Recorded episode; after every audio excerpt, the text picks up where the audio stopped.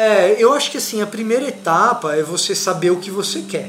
Quais são os pontos positivos e negativos de estudar fora? Como estudante, se, se o que você quer é estudar e algum, alguma instituição de fora dos Estados Unidos oferece algo tão bom quanto os Estados Unidos, eu, eu pensaria duas vezes se não é melhor do ponto de vista financeiro você estar tá fora dos Estados Unidos.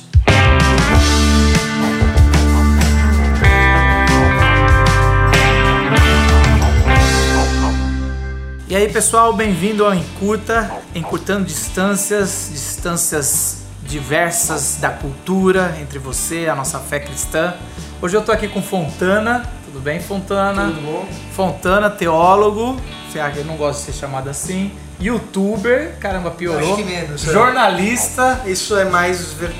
Não exerço mais jornalismo. Não, não, mas tudo bem. E hoje a gente vai fazer esse encurto sobre morar fora morar fora do país, USA.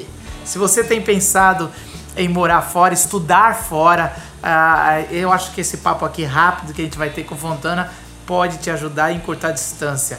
Fontana, fala um pouco sobre a sua decisão de estudar fora, o que você foi fazer lá e por que Estados Unidos? É, eu estou estudando teologia nos Estados Unidos, na Trinity International University. Por que Estados Unidos? Cara, porque eu fui aprovado lá. Se eu tivesse sido aprovado em outro lugar, talvez eu estivesse em outro lugar. Então existiam algumas opções, né? Estados Unidos estava entre elas. A instituição na qual eu fui aprovado nos Estados Unidos foi mais uma escolha pela instituição do que propriamente pelo país em si, ou mesmo pelo lugar nos Estados Unidos onde eu estou.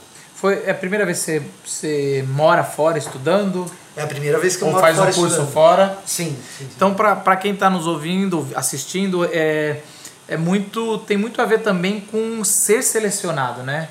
Tem a ver com cumprir etapas. Eu acho que ser selecionado é uma coisa natural, desde que você cumpra determinadas etapas que estão ao alcance uh, de praticamente qualquer universitário que tenha levado a sério a, a sua vida universitária. Claro que isso também envolve comprometimentos financeiros. É claro que nem todo mundo tem a oportunidade de estar numa boa universidade que possa ser levada em consideração pelo processo seletivo, mas se você entrou numa boa universidade e você cumpre essas determinadas etapas, uh, é razoavelmente natural uh, uh, estar numa universidade estrangeira para fazer a sua pós-graduação, desde que você consiga reunir as condições de vida, de momento de vida financeiras para que isso aconteça. Fala um pouco do processo, assim, para qual foi o processo para fazer um mestrado fora? É, então, a primeira Mais Estados Unidos, lógico. É, eu acho que assim, a primeira etapa é você saber o que você quer. Porque quando a gente fala de pós-graduação, você está falando em delimitação de estudos, você está falando em afunilar os estudos. É, e quanto maior a fase, mais avançada a fase que você está na, na vida acadêmica, mais afunilado isso é. Então no mestrado você afunila bastante, no doutorado mais ainda. Então depende de você. Primeira etapa é você saber o que você quer. Uma vez que você sabe aquilo que você quer, o quão afunilado você está, você vai procurar quais são os centros de excelência eh, naquele determinado assunto, quem são as pessoas que tem interesse naquele campo de pesquisa. Feito isso, cada instituição tem a sua própria exigência ou a sua lista de exigências para que você percorra essas etapas. Então, você tem uma etapa de língua estrangeira que você precisa é, estudar e se dedicar para conseguir fazer dependendo da instituição, você vai fazer uma prova, dependendo da instituição, você vai fazer outra. Se você está indo para a França, você vai ter que ir francês em vez do inglês, que foi o meu caso. Então. É... E nos Estados Unidos, é, especificamente, o visto é uma outra etapa difícil, né? Para quem vai estudar, essa é uma coisa que eu falo assim: é, é como estudante, se, se o que você quer é estudar e algum, alguma instituição de fora dos Estados Unidos oferece algo tão bom quanto os Estados Unidos, eu, eu pensaria duas vezes se não é melhor do ponto de vista financeiro você estar tá fora dos Estados Unidos. Porque a questão de visto, de fato, ela te atrapalha um pouco. No Canadá, você, quando vai com o visto de estudante, o seu cônjuge pode trabalhar em tempo integral e você pode trabalhar em tempo parcial. Financeiramente isso resolve muita coisa. Nos Estados Unidos você vai com visto de estudante e ninguém pode trabalhar. Você depende de bolsa, você depende de mantenedores, você depende de alguém que te patrocine, você depende talvez do governo brasileiro, do Ciências Fronteiras, do, pai, do patrocínio, enfim.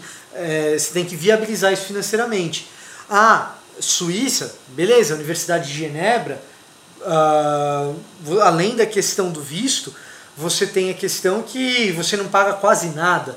Universidade de Genebra, com 500 francos suíços, é, com 500 francos suíços você tem ah, mais ou menos a mesma coisa que o dólar, né? quase igual ao dólar. Com 500 francos suíços você pagou praticamente um semestre de mestrado. Caramba! Exatamente. Você então, tá, assim, tá lá em, em, em, na Flórida, certo? É, a sede da Trinity é em Chicago, é em Deerfield, que é do lado de Chicago. O meu orientador está em Tampa, na Flórida. Uhum. E existe uma unidade, um posto avançado é, na Flórida e aí a gente. Onde tá. Quais são os pontos positivos e negativos de estudar fora? Uh, a experiência cultural eu acho que é a, a, principal, o principal ponto que alguém pode aproveitar. Né? Você aprende muita coisa simplesmente de estar fora. E estudar também. Então são desafios diferentes uh, de você estudar aqui, porque você tem que se adaptar culturalmente, você tem que entender como as pessoas se relacionam, o que elas esperam, e você tem os mesmos benefícios de trabalhar fora nesse sentido. A outra coisa que eu acredito que para determinados campos de pesquisa é de fato uma, um acréscimo, que é o convívio com os outros acadêmicos, que se você está indo para um centro de excelência, você tem um convívio com gente que está na ponta da pesquisa. E as conversas fazem com que você esteja mais inteirado do que está rolando na ponta. É, as exigências acadêmicas fazem com que você tenha que se esforçar como alguém que está na ponta. Os instrumentos de pesquisa que te são disponibilizados também, na maior parte dos casos, superam o que você teria no Brasil por estar na ponta. Então, no meu caso, é principalmente biblioteca. Tipo de biblioteca que eu tenho acesso, aqui no Brasil não teria. Nem, nem via Kindle, nem via. Mas aí eu teria que pagar. Aí você tem acesso ilimitado. A biblioteca digital que a gente tem na Trinity é bastante completa. E, por exemplo, monografias, é, artigos acadêmicos. Se você não tem uma instituição que te dá acesso aos jornais acadêmicos, às revistas acadêmicas mais recentes, os periódicos mais recentes, e para teologia, que é o meu campo, aqui no Brasil, muitas vezes o que acontece é que você está estudando teologia, mas você precisa, por exemplo, de um artigo da SBL, vamos supor, a Sociedade Bíblica de Literatura. Eles têm uma, um, um jornal que é quadrimestral. Eu tenho, saiu o jornal, eu tenho acesso a tudo que saiu no dia seguinte. Agora, uma, uma coisa, eu não sei se essa resposta vai ser simples ou não. Existe, principalmente para morar fora, não na área de teologia, mas a, a, qual é a dificuldade para um, um cristão, para um é, morar nos Estados Unidos? Você pode falar, mas Marcos, é um país evangélico, é um país cristão.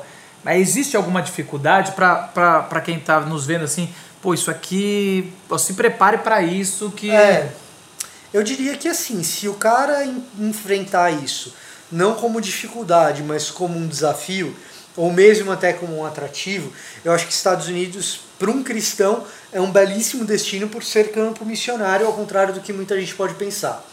No meu condado, condado é conjunto de cidades, né? no censo de 2010, então são números oficiais, né? vai ter outro agora em 2020, vamos ver como é que tá. Mas o meu condado deu 60% da população não religiosa.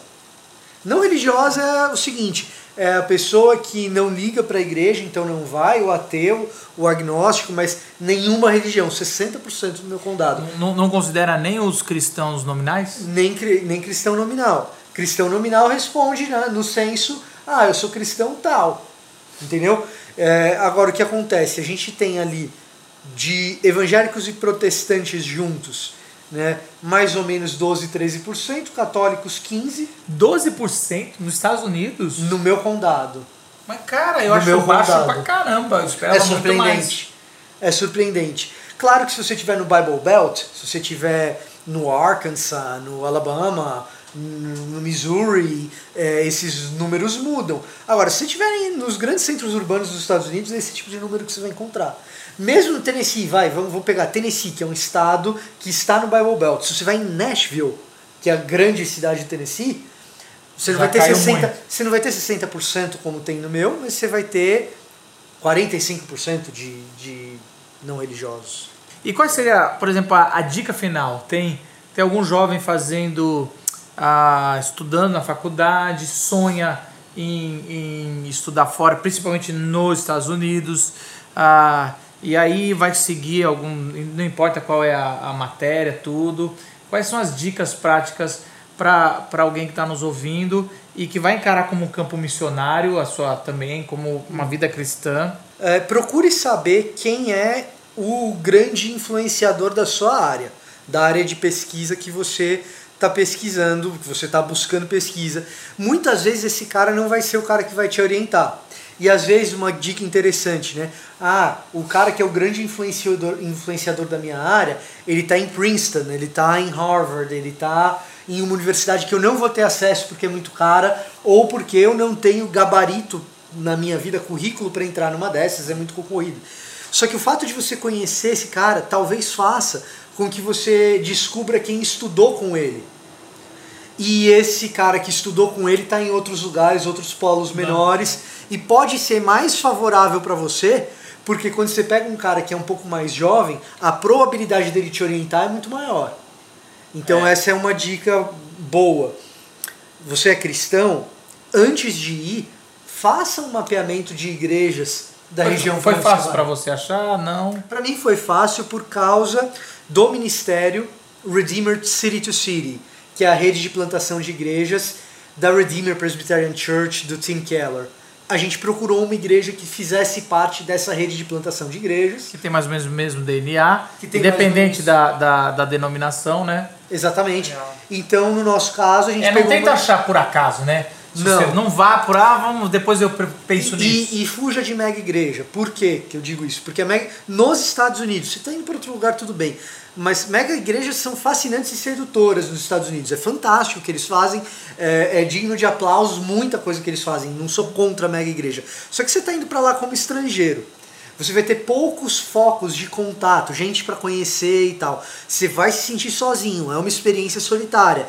Você vai para uma mega igreja, facilmente você se perde na multidão e não faz nenhuma amizade. Uhum. Então, por que nos Estados Unidos a mega igreja é sedutora? Eu digo para você, fuja da mega igreja, vá para uma igreja de 100 pessoas, 200 pessoas, 250, porque chegando ali as pessoas sabem quem você é, elas vão se aproximar de você, você vai conhecer as pessoas e você vai ter na igreja um polo de pessoas conhecidas, porque você vai se sentir solitário. Então, eu acho que não é saudável para o cara que está saindo ir para uma mega igreja por causa disso.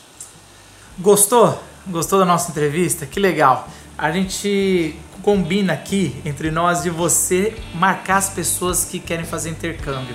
Assim eles vão ter esse acesso, pode entrar em contato com Fontana via YouTube mesmo.